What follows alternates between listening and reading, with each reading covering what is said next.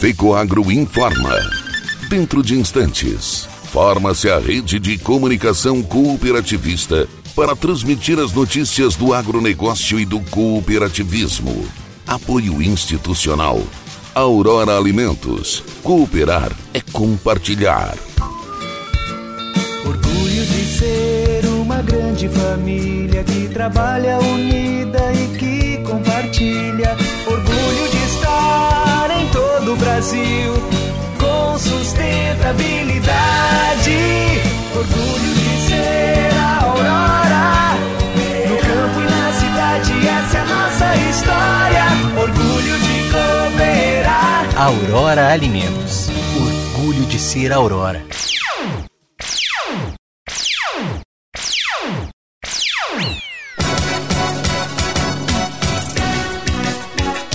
Lei que autoriza regras sobre a entrada de bovinos e bobalinos vindos de outros estados é sancionada.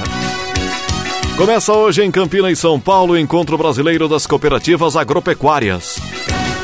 Alô, amigos, eu sou Cléo Martins e estou começando mais um programa Agronegócio hoje, jornalismo diário da FECOAGro para os cooperados do campo e da cidade. Agricultor em época de elevação dos custos de produção e escassez de fertilizantes, o caminho é aumentar a produtividade para não perder lucratividade. Fertilizantes especiais com tecnologias de ponta aumentam o rendimento na lavoura. A linha nobre de adubos da Fecoagro assegura maior produtividade na mesma área. Os fertilizantes nobre atendem a todas as culturas. O Cooper Animais e o Cooper Pasto são produtos diferenciados que ajudam você a economizar. Peça nobre na sua cooperativa. Tenha garantia Fecoagro.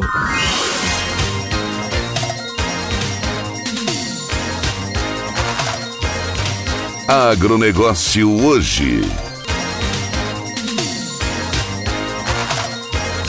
Edição de terça-feira, dia 16 de novembro de 2021. E essas são as notícias. Começa hoje às 8 e meia da manhã em Campinas, São Paulo, o Encontro Nacional das Cooperativas Agropecuárias. O evento é organizado pelo Grupo Conecta de Minas Gerais e nesta edição será híbrido com participação presencial e remota. Presencialmente, estão confirmadas as presenças do vice-presidente da FECOAGRO e presidente da Coperja, Vanir Zanata, do diretor executivo da FECOAGRO, Ivan Ramos, e o secretário da Agricultura, Altair Silva, que vai participar de um painel hoje, às três da tarde, com o tema Programas e parcerias do poder público-privado com as cooperativas agropecuárias catarinense. Vanir Zanata irá participar do painel amanhã, dia 17, às 9h25 da manhã, com o tema Verticalização e Internacionalização um caminho sem volta. E na programação virtual do evento estarão participando do painel com o tema Oportunidade e Desafios para o Agro Brasileiro, o presidente da FECOAGRO e da Cooper Itaipu, Arno Pandolfo, o presidente da Coperja, Vanduir Martini, o presidente da Cooper Auriverde, Cláudio Post, o presidente da Cooper A1, Hélio Casarim, e o presidente da COCAN, João Carlos de Domênico. A TV Cop vai transmitir em rede a participação do secretário Altair Silva hoje às três da tarde. Amanhã, dia 17, a partir das 9h25, a participação do cooperativista Vanir Zanata.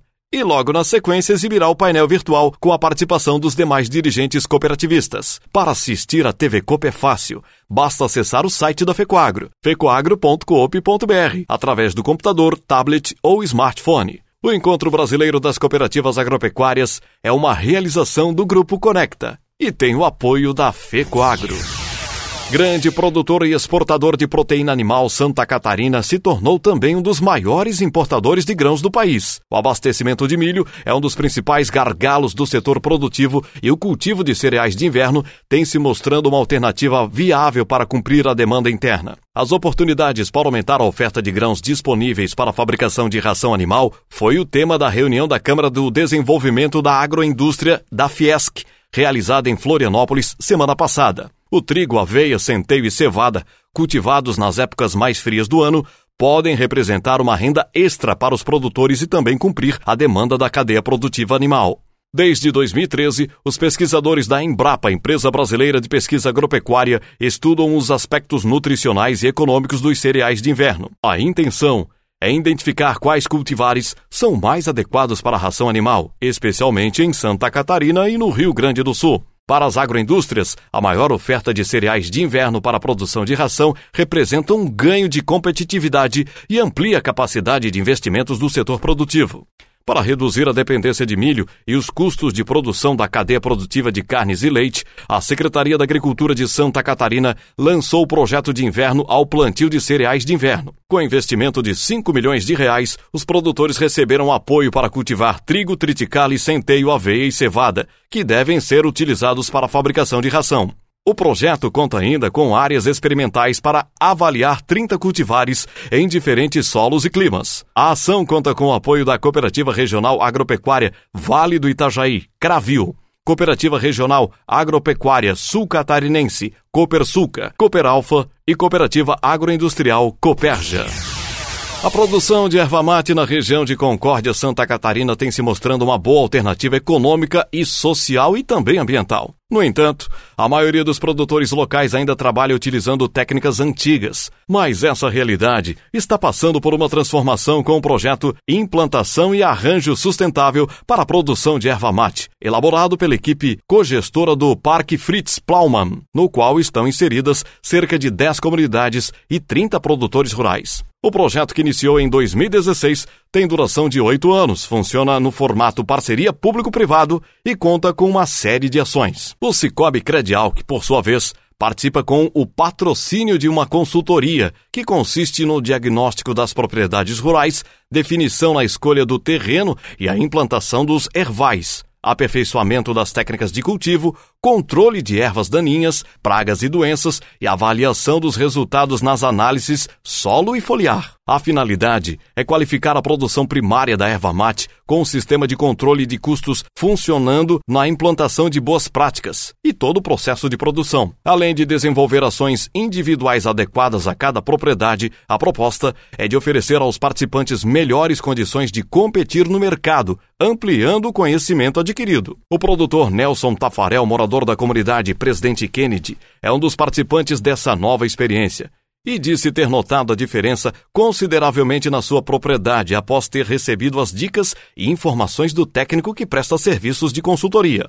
Para o presidente do Cicobi Credialc, Paulo Renato Camilo, participar efetivamente do projeto é motivo de satisfação e, ao mesmo tempo, uma forma de contribuir para a atividade na qual estão inseridos muitos cooperados. O presidente ressalta ainda que a política de sustentabilidade do Cicobi Credialc é um outro fator positivo a ser considerado, ao patrocinar a consultoria, estamos atingindo o objetivo de manter ativo os três pilares que defendemos como essenciais no cooperativismo, ou seja, o econômico, o ambiental e o social, e isso nos deixa muito felizes.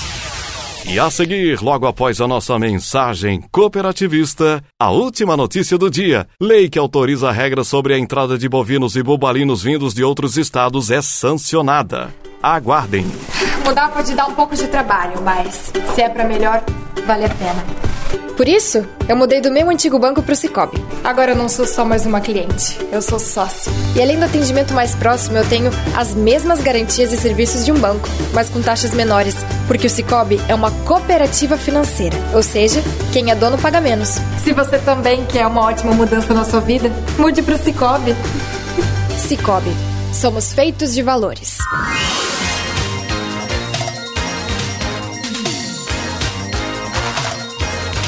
Agronegócio hoje.